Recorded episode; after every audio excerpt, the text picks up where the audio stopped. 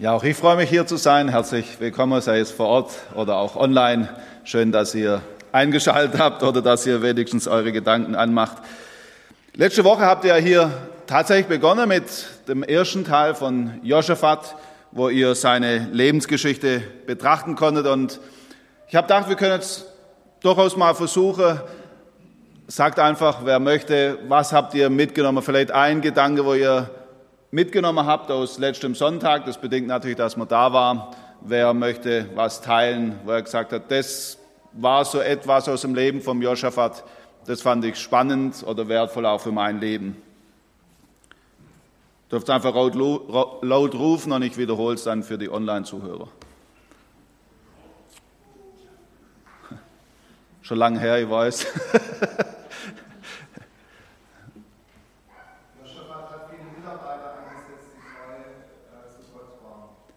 Vielen Dank. Ja, Josaphat war nicht ein Einzelkämpfer, er hat weitere eingesetzt, die Treue zu Gott bewiesen haben. Ich denke, das war ein wertvoller Schritt. Danke. Genau so, so kurz, das kostet nichts. Euch sieht man auch nicht online. Versuche auch keine Namen zu verraten.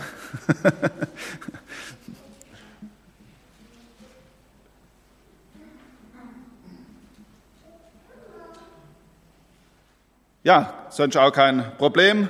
Wir möchten heute ja weitermachen und wir lesen dabei aus 2. Chronik Kapitel ähm, 20. Ein Abschnitt, der mich selber ganz neu angesprochen, herausgefordert hat. Ein Abschnitt, wo wir auch vieles für unser praktisches, persönliches Christsein lernen können. Ich lade euch ein, schlagt gerne die Bibel mit auf, wenn ihr eure dabei habt, möchte sehr ermutigen. Ich finde es immer wieder schön, wenn man gemeinsam in der Bibel liest und gemeinsam auch forscht und erkennt, was Gott uns zu sagen hat. 2. Chronik 20, 1 bis 30 als Textlesung. Ein längerer Abschnitt, aber wir wollen ihn trotzdem im Gesamte lesen, weil es unbedingt zusammengehört. Danach kamen die Kinder Moab, die Kinder Ammon und mit ihnen auch Moiniter, um gegen Josaphat zu kämpfen. Und man kam und meldete Josaphat, es sieht ein eine große Menge von jenseits des Meeres von Syrien gegen dich. Und siehe, sie sind in Hatzezon Tamar, das ist in Gedi. Joschafat fürchtete sich und richtete seinen Sinn darauf, den Herrn zu suchen und ließ unter ganz Juda ein Fasten ausrufen. Und Juda kam zusammen, um den Herrn zu suchen. Auch kamen sie aus allen Städten Judas, um den Herrn zu suchen. Und Josaphat trat im Haus des Herrn vor dem neuen Hof unter die Gemeinde Judas und Jerusalems und sprach, Herr, du Gott unserer Väter, bist du nicht Gott im Himmel und Herrscher in allen Königreichen der Nationen? In deiner Hand ist Kraft und Macht, und es ist niemand, der gegen dich bestehen kann. Hast du, unser Gott, nicht die Einwohner dieses Landes vor deinem Volk Israel vertrieben und hast es dem Samen Abrams, deines Freundes für ewig gegeben, so dass wir darin gewohnt und dir ein Heiligtum für deinen Namen darin gebaut und gesagt haben, wenn ein Unglück, Schwert, Strafe, Pest oder Hungersnot über uns kommt, sollen wir vor diesem Haus vor dir stehen, denn dein Name ist in diesem Haus. Und in unserer Not zu dir schreien, dann wirst du hören und helfen. Nun siehe, die Kinder Ammon und Moab und die vom Gebirge Seir, durch die du die Kinder Israel nicht ziehen ließest, als sie aus Ägypten zogen, sondern sie mussten von ihnen weichen und durften sie nicht vernichten. Und sie, sie lassen uns das entgelten und kommen, um uns aus deinem Erbe, das du uns gegeben hast, auszustoßen. Unser Gott, willst du sie nicht richten? Denn in uns ist keine Kraft gegen diese große Menge, die gegen uns kommt. Wir wissen nicht, was wir tun sollen, sondern auf dich sehen unsere Augen. Und ganz Juda stand vor dem Herrn mit ihren Kindern, Frauen und Söhnen. Aber auf Jahasiel, den Sohn Serajas, des Sohnes Benajas, des Sohnes Jehiels, des Sohnes Matanias, den Leviten, aus den Kindern Asaf, kam der Geist des Herrn mitten in der Gemeinde und er sprach, Merkt auf, ganz Juda und ihr Einwohner von Jerusalem und du König Josaphat, so spricht der Herr zu euch. Ihr sollt euch nicht fürchten noch verzagen vor dieser großen Menge, denn nicht ihr kämpft, sondern Gott. Morgen sollt ihr zu ihnen hinabziehen und seht, sie ziehen die Höhe von Sitz herauf und ihr werdet auf sie treffen, wo das Tal endet, vor der Wüste Jeruel. aber ihr werdet nicht kämpfen in dieser Sache. Tretet nur hin und seht, steht und seht das Heil des Herrn, der mit euch ist. Juda in Jerusalem, fürchtet euch nicht und verzagt nicht. Morgen seht aus gegen sie, der Herr ist mit euch. Da beugte sich Josaphat mit dem Gesicht zur Erde und ganz Juda und die Einwohner von Jerusalem fielen von dem Herrn nieder und beteten den Herrn an. Und die Leviten aus den Kindern der Kehatiter, nämlich von den Kindern der Korachiter, machten sich auf, den Herrn, den Gott Israels, zu loben mit lauter Stimme zum Himmel. Und sie machten sich des Morgens früh auf und zogen aus zur Wüste Tekoa. Als sie auszogen, trat Josaphat vor sie und sagte, Hört mir zu, Juda, an die Einwohner von Jerusalem. Glaubt an den Herrn euren Gott. Dann werdet ihr sicher sein und glaubt seinen Propheten. Dann wird es euch gelingen. Und er unterwies das Volk und bestellte die Sänger für den Herrn, die lobten in heiligem Schmuck, zogen vor den gerüsteten Herr und sagten, dankt dem Herrn, denn seine Barmherzigkeit währt ewig. Und als sie anfingen mit Danken und Loben, ließ der Herr einen Hinterhalt über die Kinder Ammon und Moab und die vom Gebirge Seher kommen, die gegen Juda gekommen waren, und sie wurden geschlagen. Da stellten sich die Kinder Ammon und Moab gegen die vom Gebirge Seher, um sie zu verbannen und zu vernichten. Und als sie die vom Gebirge Seer alle aufgerieben hatten, brachte einer den anderen um. Als Juda an den Aussichtspunkt an der Wüste kam, wandten sie sich gegen die Menge und siehe, da lagen die Leichen auf der Erde. Keiner war entkommen. Und Josaphat kam mit seinem Volk, um ihre Beute auszuteilen. Und sie fanden bei ihnen so viele Güter, Kleider und kostbare Geräte und plünderten, bis sie es nicht mehr tragen konnten. Und sie teilten drei Tage die Beute aus, denn es war viel. Am vierten Tag kamen sie im Lobetal zusammen, denn dort lobten sie den Herrn. Daher heißt der Ort Emek Berecha, Lobetal, bis auf diesen Tag. So kehrte jeder von Juda an Jerusalem wieder und Josaphat an der Spitze, um mit Freuden nach Jerusalem zu ziehen, denn der Herr hatte ihnen eine Freude gegeben an ihren Feinden. Und sie zogen in Jerusalem ein mit Psaltern, Harfen und Trompeten zum Haus des Herrn. Und die Furcht Gottes kam über alle Königreiche in den Ländern, als sie hörten, dass der Herr gegen die Feinde Israels gekämpft hatte. So war das Königreich Josaphats ruhig und Gott gab ihm Ruhe umher. Was für eine Geschichte. Eine von gestern und doch nicht eine von gestern, sondern eine, die sich bis heute wiederholt. Zwar nicht eins zu eins, sondern im ähnlichen Muster. Das werden wir heute noch feststellen. Und es geschah. So beginnt unser Abschnitt. Plötzlich, unerwartet, von jetzt auf nachher steht dieses Volk einem Riesengegner gegenüber und es geschah. Ich glaube, weder die Medien noch die Zeitung hat davon berichtet. Das ist einfach passiert und das kam vermutlich sehr überraschend. Dieses Plötzliche, dieses Unerwartete, das kennen wir alle. Und es geschah im Jahr 2020, dass so ein kleiner Virus sich über unsere Welt hermachte. Und es geschah in dem Jahr 2022, dass wir in Europa plötzlich wieder Krieg haben und uns Fragen stellen, die wir uns zuvor nie gestellt haben. Und es geschah, dass bei Routinenuntersuchungen plötzlich die Diagnose steht Krebs. Krebs im Endstadium. Und es geschah, dass eines unserer geliebten Kinder plötzlich nicht mehr glauben kann oder will und es schnürt uns das Herz zu. Und es geschah, dass man von jetzt auf nachher eine Kündigung bekommt, vielleicht das Studium beenden muss, weil man mehrfach durch eine Prüfung gefallen ist. Und es geschah. Diese Geschehnisse können ganz unterschiedlich sein, doch es wird hier klar, das, was heute für uns noch normal ist, muss es morgen nicht mehr sein. Und wir sehen uns zwar nach Beständigkeit, aber die gibt's nicht auf der Welt, auf der wir wohnen. Da fürchtete sich Josaphat. Ja, auch Menschen Gottes, die kennen diese Furcht, Angst. Frauen und Männer der Bibel wissen von tiefer Erschütterung. Und ich finde es einfach immer wieder ermutigend, dass Gottes Wort uns nicht so perfekte Helden vorstellt, die so absolut überhaupt nicht empfinden, was wir empfinden, sondern Männer und Frauen wie du und wie ich. In aller Regel führt so eine Angst, so eine Situation auch in eine tiefe Niedergeschlagenheit. Verzweiflung macht sich breit. Warum? Weil Angst fokussiert immer all unsere Sinne auf das, was uns ja Angst macht. Und ich glaube, das hat Gott so eingerichtet, weil das ist ein Schutzmechanismus. Etwas, was uns hilft, auch die Gefahr zu erkennen. Aber die Frage ist, wie kommen wir da wieder raus, wenn Angst sich in unsere Seele festgesetzt hat?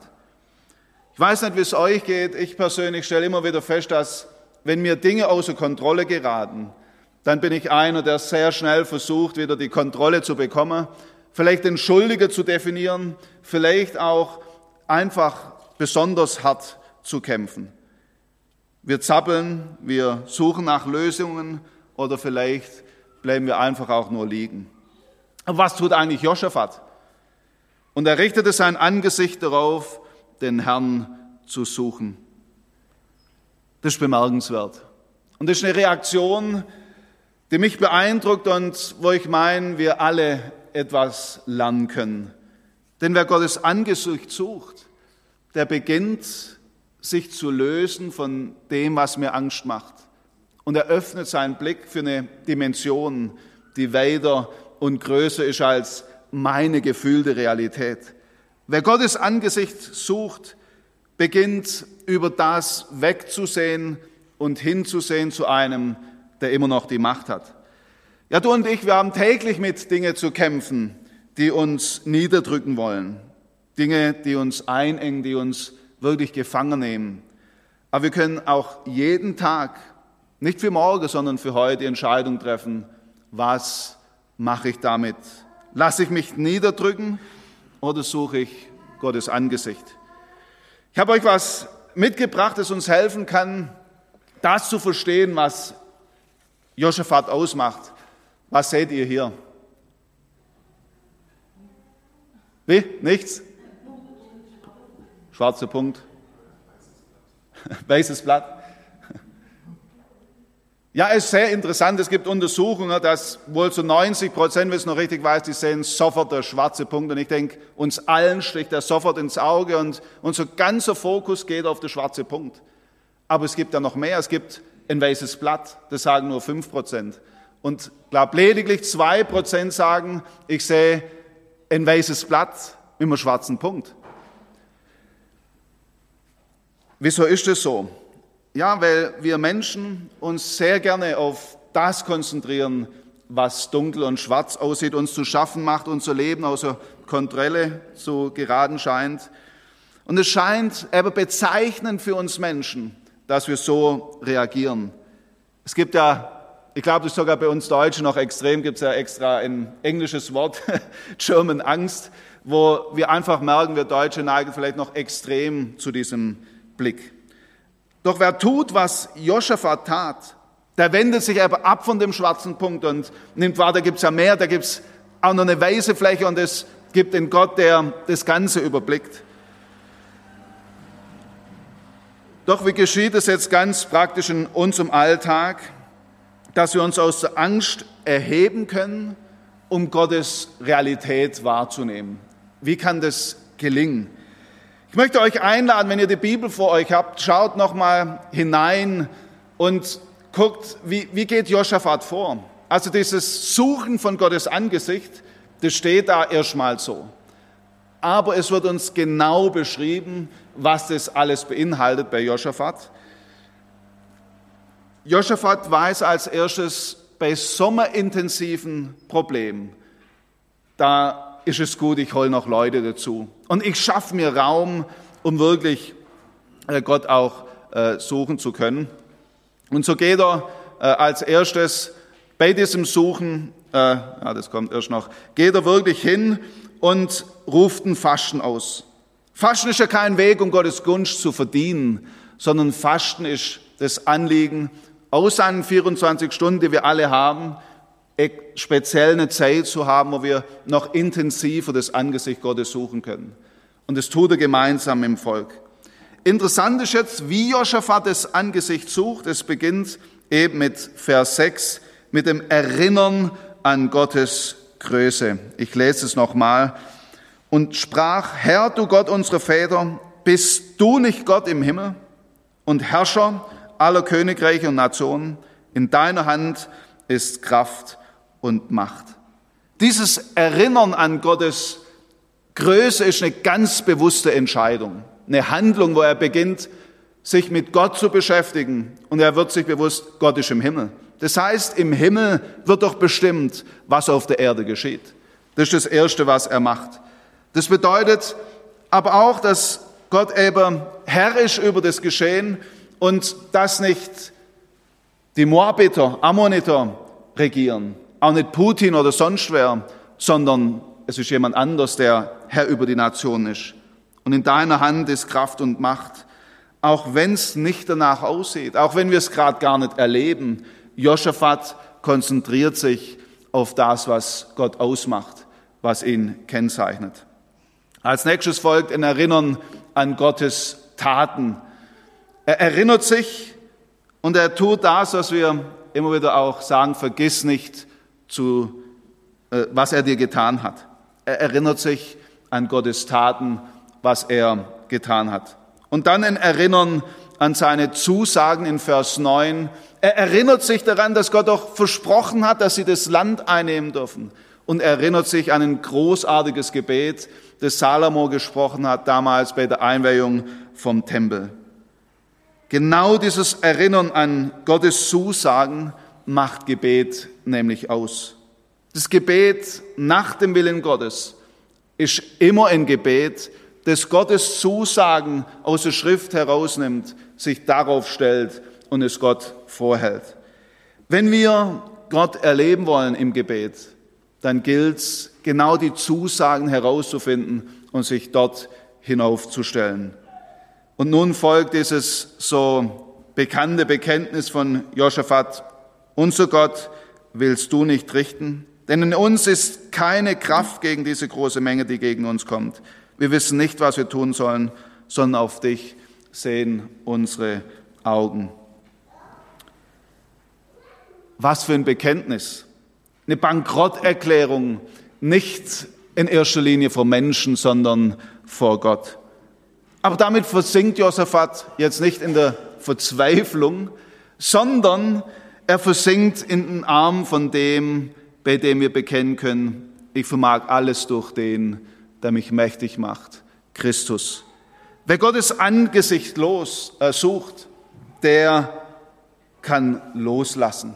Loslassen in die Hände von dem allmächtigen Gott. Wer Gottes Angesicht sucht, der nimmt sich selber nicht mehr so wichtig, sondern steht offen und mutig zu seiner Hilflosigkeit. Wer Gottes Angesicht sucht, setzt nicht mehr auf die eigenen kraftlosen Mittel, sondern vertraut auf den, der immer noch Herr ist. Wer Gottes Angesicht sucht, der erkennt, meine Weisheit ist im Vergleich zu seiner eigentlich Dummheit zu nennen. Als Kinder Gottes müssen wir deshalb nicht krampfhaft was leisten, was wir niemals leisten können, sondern wir dürfen uns offen und ehrlich an unseren lebendigen Gott wenden. Hier, genau hier, zeigt uns Joschafat einen Ausweg aus Angst und Verzweiflung. Dieser Ausweg beginnt mit der Entscheidung, ich suche Gottes Angesicht. Wir beginnen uns mit dem zu beschäftigen, was Gott ausmacht. Wir loben ihn unabhängig von unserem Empfinden und sogar unabhängig von unserem Erleben. Und dabei öffnet sich unser Blick. Und wir stellen fest, es gibt mehr wie nur der schwarze Punkt.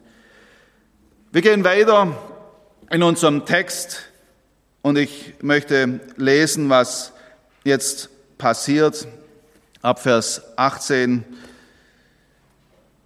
ah, nee, nicht ab Vers 18, sondern weiter vorne. Ähm, aber auf Jahasiel, den Sohn Zecharias, des Sohnes Benaias, des Sohnes Jehiels, des Sohnes Matanias, den Leviten aus den Kindern Asafs, kam der Geist des Herrn mitten in ihre Gemeinde und er sprach, merkt auf ganz Juda und die Einwohner von Jerusalem und du, König Josaphat, so spricht der Herr zu euch. Ihr sollt euch nicht fürchten, noch verzagen vor dieser großen Menge, denn nicht ihr kämpft, sondern Gott und so weiter. Gottes Wort kommt zu diesem Mann und als erstes bekommt er Ermutigung. Fürchtet euch nicht und seid nicht niedergeschlagen, steht in der anderen Übersetzung. Eine Ermutigung. Dann eine Erinnerung, der Kampf gehört doch gar nicht euch, sondern vergesst es nicht, Kampf ist immer Gottes Sache. Anweisung, zieht hinab, tretet hinzu. Das bedeutet, die waren nicht einfach untätig, sondern sie zogen in der Kampf, aber doch ganz anders mit geistlichen Waffen. Und dann nochmal Ermutigung. Diese Worte verfehlen ihre Wirkung nicht. Plötzlich lesen wir nicht mehr von Angst. Und dennoch bin ich überzeugt, war die noch da, je nachdem, wo man hingeschaut hat. Die Feinde waren auch überhaupt nicht beseitigt. Die waren immer noch bis zu der Zähne bewaffnet da. Und jetzt lesen wir in Vers 18, dass sie begannen, Gott anzubeten und ihn im Lied zu loben. Ich möchte euch hier eine ganz zentrale Frage vorlegen. Was hat Joschafat und das Volk in die Anbetung geführt? Was war das? Was hat Joschafat und das Volk in die Anbetung geführt? Krass. Vielen Dank. Krasse Gefühle, oder? Krasse Gefühle hatten die, das hat sie in die Anbetung gefühlt. Sie haben richtig was gespürt. Enormes Erleben, oder? Sie haben erlebt, dass die Feinde besiegt wurden. Das hat sie in die Anbetung geführt. In keiner Weise. Nichts von all dem. Wirklich nichts. Ich bin sicher, die Gefühle, die schwanken immer noch hin und her. Da war immer noch Angst, je nachdem, wo man sich konzentriert hat. Und eines ist ganz klar, die Feinde standen noch genauso vor der Toren und waren immer noch willig, dieses Volk zu besiegen. Wir merken, hier geht es nicht um Schwärmerei bei der Anbetung. Denn der Auftrag bestand klar, sie solltet diesem Feind entgegenziehen. Was war es also, das in die Anbetung und in den Lobpreis geführt hat. Nur eines, Gottes Zusage. Wilhelm Busch bringt es sehr treffend auf den Punkt, wenn er sagt, wir sehen hier, also genau hier in dieser Geschichte, den Unterschied zwischen Schwärmerei und Glaube. Die Schwärmerei verliert den Boden unter den Füßen und erlebt, wenn sie wieder nüchtern wird, einen harten Fall. Der Glaube aber weiß beständig um die Gefährdung im Kampf, doch er darf mit dem Herrn und seinen Versprechungen rechnen. Genau dieses Bauen auf Gottes Versprechen war es, welches dieses Volk in Lob und Anbetung geführt hat. Für mich persönlich wurde das zu einer ganz neuen Entdeckung und zu, einer, zu etwas, wo ich wieder ganz neu auch lernen möchte warum wir leben heute in einer Zeit, wo Anbetung sehr stark mit Gefühle verbunden wird. Ich möchte klar verstanden wissen, ich wünsche mir, dass wir auch in der Anbetung wirklich gefühlsmäßig auch unterwegs sein dürfen. Aber das ist nicht die Bedingung, um anzubeten, sondern wenn, ist es eine Folge. Anbetung konzentriert sich auf Gott und das, was ihn aufmacht und fokussiert sich auf seine Eigenschaften. Biblische Anbetung und Gott, göttlicher Lobpreis ist deshalb unabhängig von meinen Umständen, unabhängig von meinen Gefühlen und sogar unabhängig von meinem Erleben möglich.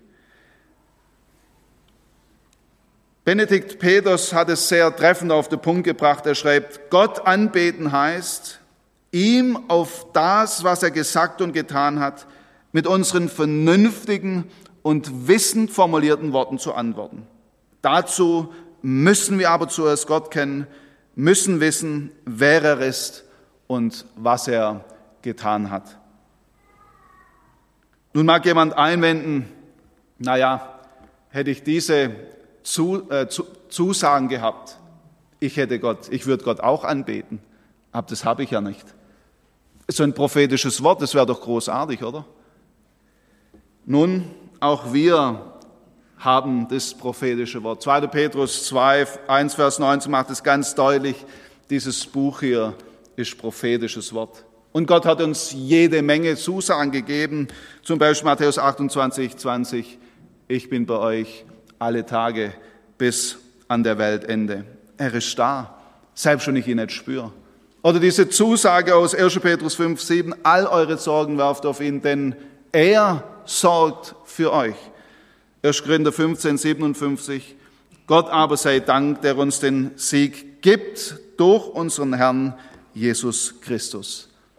Der Sieg ist auch uns versprochen, dank Jesus Christus. Darf ich uns heute ermutigen, Gottes Zusagen mehr zu vertrauen als unseren Umständen, den eigenen Gefühlen, ja sogar mehr als unserem aktuellen Erleben. Wir lügen uns dabei nicht in die Tasche, sondern wir rechnen mit dieser größeren Dimension. Ich persönlich denke hier auch besonders an den Kampf, wo auch wir Christen noch haben, frei zu werden von Dingen, wo wir wissen, das entspricht nicht Gottes Wort.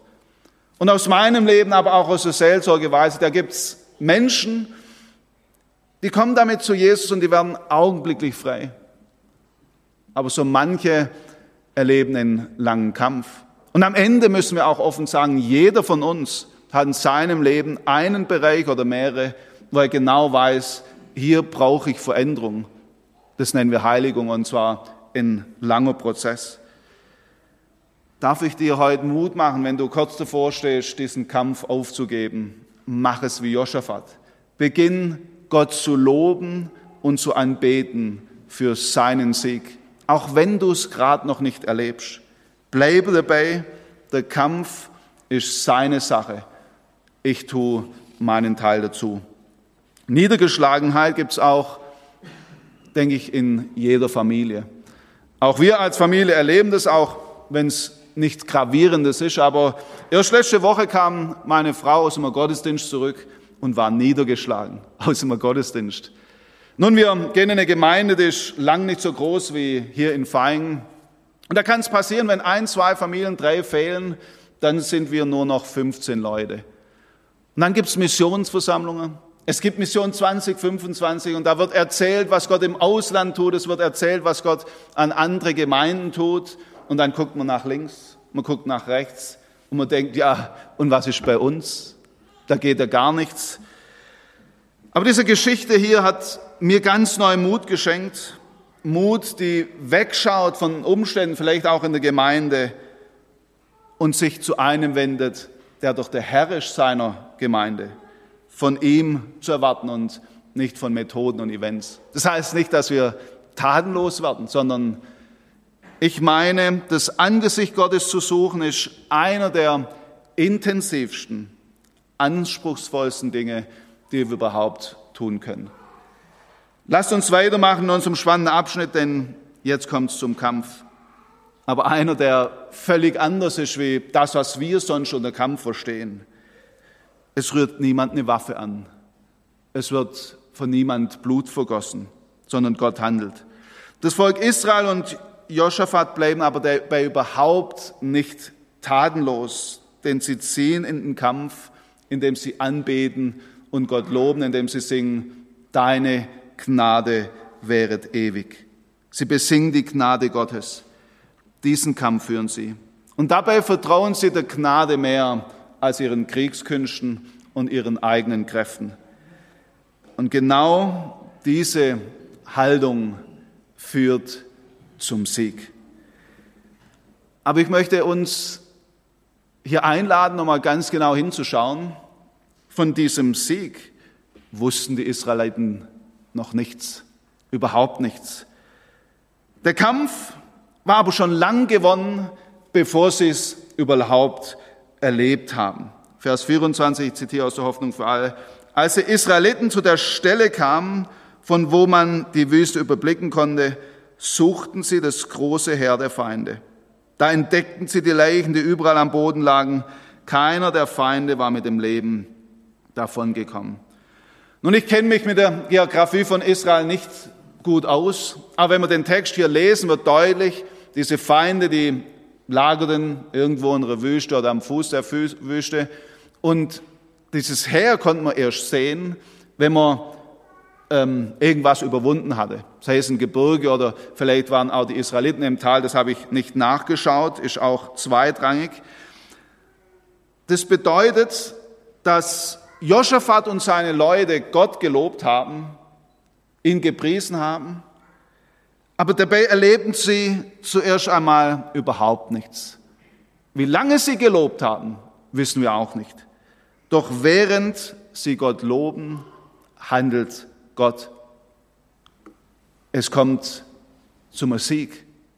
Aber auch davon wissen die Israeliten noch überhaupt nichts. Sondern sie singen weiter, preise den Herrn, denn seine Gnade wäret ewiglich und ziehen diese Erhöhung hinauf, wo sie dann den Überblick bekommen über die Feinde. Und sie ziehen hinauf, ganz bestimmt auch mit der Frage, was wird uns erwarten? Was wird da oben passieren? Was werden wir sehen? Wie wird Gott handeln? Was wird er tun? Aber als sie oben stehen, geht ein Staunen durch die Menge. Ein ehrfürchtiges Erschrecken und sie merken, Gott hat schon längst alles getan. Sie müssen nur noch eines tun, Beute einsammeln. Wie deutlich wird es hier, dass dort, wo wir Gott loben, inmitten unserer Angst, unabhängig von unserem Empfinden, wird Gott handeln. Sehen wir zum Beispiel auch beim Daniel, der hat lange gebetet, viel gerungen, hat nichts gesehen. Aber später hat er erkannt, Gott war schon längst losgezogen, um zu handeln. In der unsichtbaren Welt wurde alles vorbereitet und Gott war am Werk. Es begann, als Daniel das Angesicht Gottes suchte. Das krasseste Beispiel finden wir jedoch an einer völlig anderen Stelle, an einem Ort der tiefsten Niedergeschlagenheit, der maximalen Verachtung, ja der vermeintlich endgültigen Niederlage. Es ist dort am Kreuz, dort hängt der Sohn Gottes verurteilt, gepeinigt mit dem Schlimmsten, was man sich vorstellen kann. Und ich denke, ihr seid mit mir einig, das Kreuz ist der Ort der maximalen Niedergeschlagenheit, der Ort, wo es überhaupt keinen Ausweg mehr gibt. Und auch hier kommt zum Kampf. Der Feind hat sich auch bis auf die Zähne bewaffnet, aber es fließt auch kein Blut. Die Gegenseite ist völlig radikal, aber Jesus erscheint untätig zu bleiben.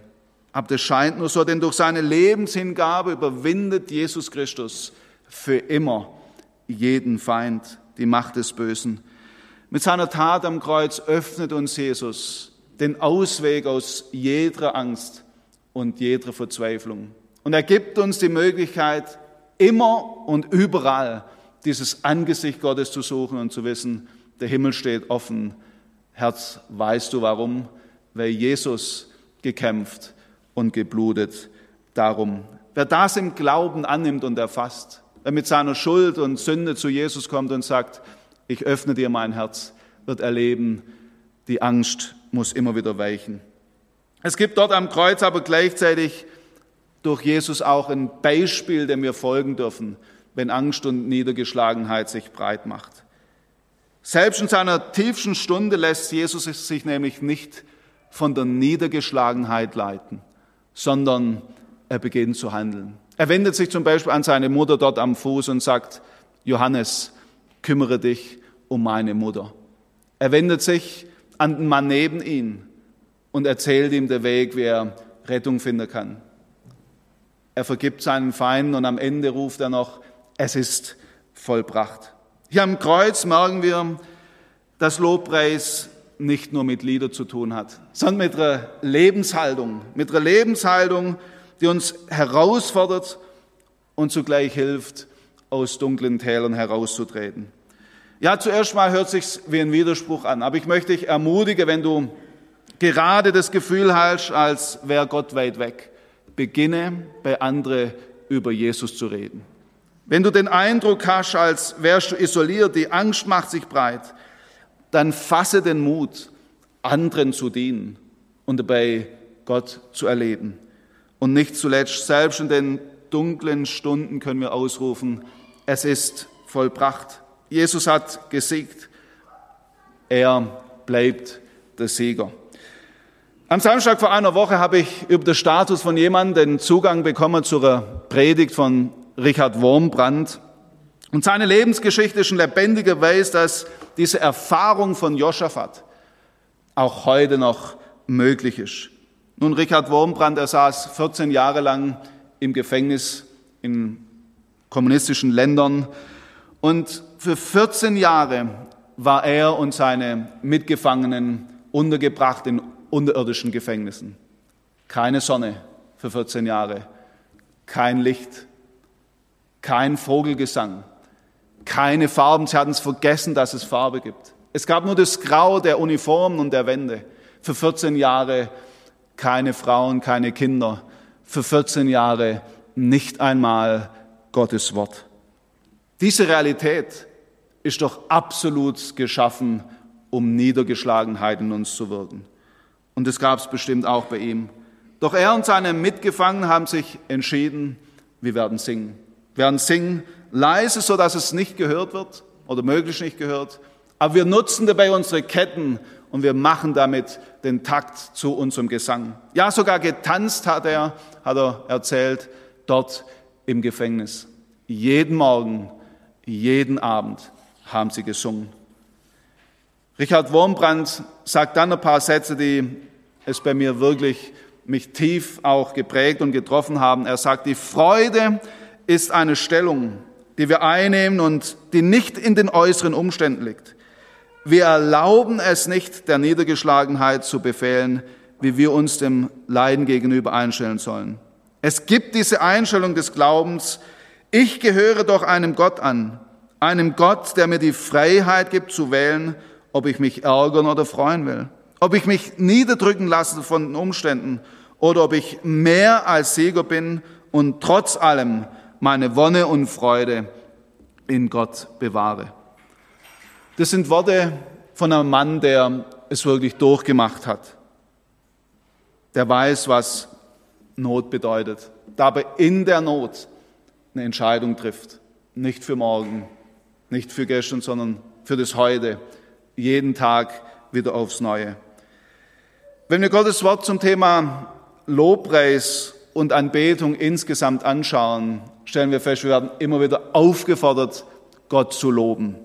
Das ist also nicht eine Option, die Gott uns bietet, sondern eine biblische Anweisung. Lobt den Herrn. Du und ich, wir können diese Anweisung ignorieren. Wir können sie auch beiseite schieben, aber dabei verpassen wir, was Josaphat und das Volk erlebt hat. Das Volk um Josaphat konnte nämlich reiche Beute machen. Und da gibt es diesen bemerkenswerten Satz in Vers 27, er gab ihnen Freude über ihre Feinde. Was für ein Satz. Und auch die Menschen um sie herum, die Völker, haben Furcht bekommen vor Gott. Sie haben Gott erkannt. Ich für meinen Teil, ich wünsche mir diese Erfahrung wieder vermehrt und möchte ganz persönlich das noch mehr lernen, Gott anzubeten, unabhängig von meinen Gefühlen und Situationen. Wir haben heute gesehen, im Lob und in der Anbetung liegt der Schlüssel zum Erleben im Sieg. Die Feinde der Angst, aber auch der Versuchung müssen weichen, wo wir ganz bewusst Gottes Angesicht suchen. Und es hat nichts mit Schwärmerei zu tun, sondern es hat damit zu tun, dass wir Gottes Größe ins Auge fassen, dass wir Gottes Taten uns bewusst werden und dass wir damit auch an seine Zusagen uns erinnern, dass seine Realität beginnt, uns zu erfassen und der dunkle Punkt weichen muss. Ich habe mir die Frage ganz persönlich gestellt, was würde wohl passieren, wenn wir wieder vermehrt so das Angesicht Gottes suchen würden? Bin überzeugt, dann würden wir am Familientisch weniger über die Politik schimpfen und mehr über Gott reden. Wir würden alle weniger Zeit verbringen, um Dinge zu lösen, die wir selber gar nicht lösen können. Wir würden nachts besser schlafen, weil wir erkennen, der gleiche Gott von gestern ist es auch heute und morgen. Was würde geschehen, wenn wir als Gemeinde die Gebetsstunde wieder als den Ort wahrnehmen, wo wir Gottes Angesicht suchen. Nicht als Pflicht, sondern als göttlicher Ausweg aus unseren Sackgassen der Angst, der Verzweiflung, der Niedergeschlagenheit, aber auch der Versuchung, um gemeinsam Gottes Größe anzubeten, sich seinen Taten bewusst zu werden. Wir würden wieder reiche Beute machen. Wir würden erleben, dass Feinde Freude machen, würden sogar erleben, dass die Menschen um uns herum wirklich beginnen, Gott zu fürchten. Wäre das nicht schön? Ist es nicht etwas, was wir uns alle wünschen? Dann möchte ich Mut machen. Lasst uns wieder vermehrt das Angesicht Gottes suchen, denn er hat es verdient. Ich möchte noch mit uns beten. Herr Jesus Christus, dein Wort ist wirklich sehr direkt. Und dein Wort spricht in unser Leben und auch gerade in Mainz. Und ich weiß es genau, im Alltag werde ich immer wieder vor dieser Gefahr stehen, dich aus dem Auge zu verlieren. Hilf uns in der kommenden Woche, dass wir uns ein Beispiel nehmen von Joschafat, dass wir immer wieder dein Angesicht suchen. Lass es uns auch wieder vermehrt erleben, was Joschafat und das Volk erlebt hat, dass du für uns kämpfst. Hilf uns wieder, uns bewusst zu werden, dass du Gott bist im Himmel. Hilf uns, uns wieder auf deine Verheißungen zu stellen. Und lass uns auch als Gemeinde wieder vermehrt erleben, dass du Menschen veränderst, Herzen umgestaltest, neue Kreaturen schaffst. Danke für dein Wort und auch für die Gemeinschaft. Amen. Ich danke euch für euer Dabeisein. Ich wünsche euch Gottes Segen, auch wieder neu das Erfahren, was es mit sich bringt, Gottes Angesicht zu suchen. Auf Wiedersehen.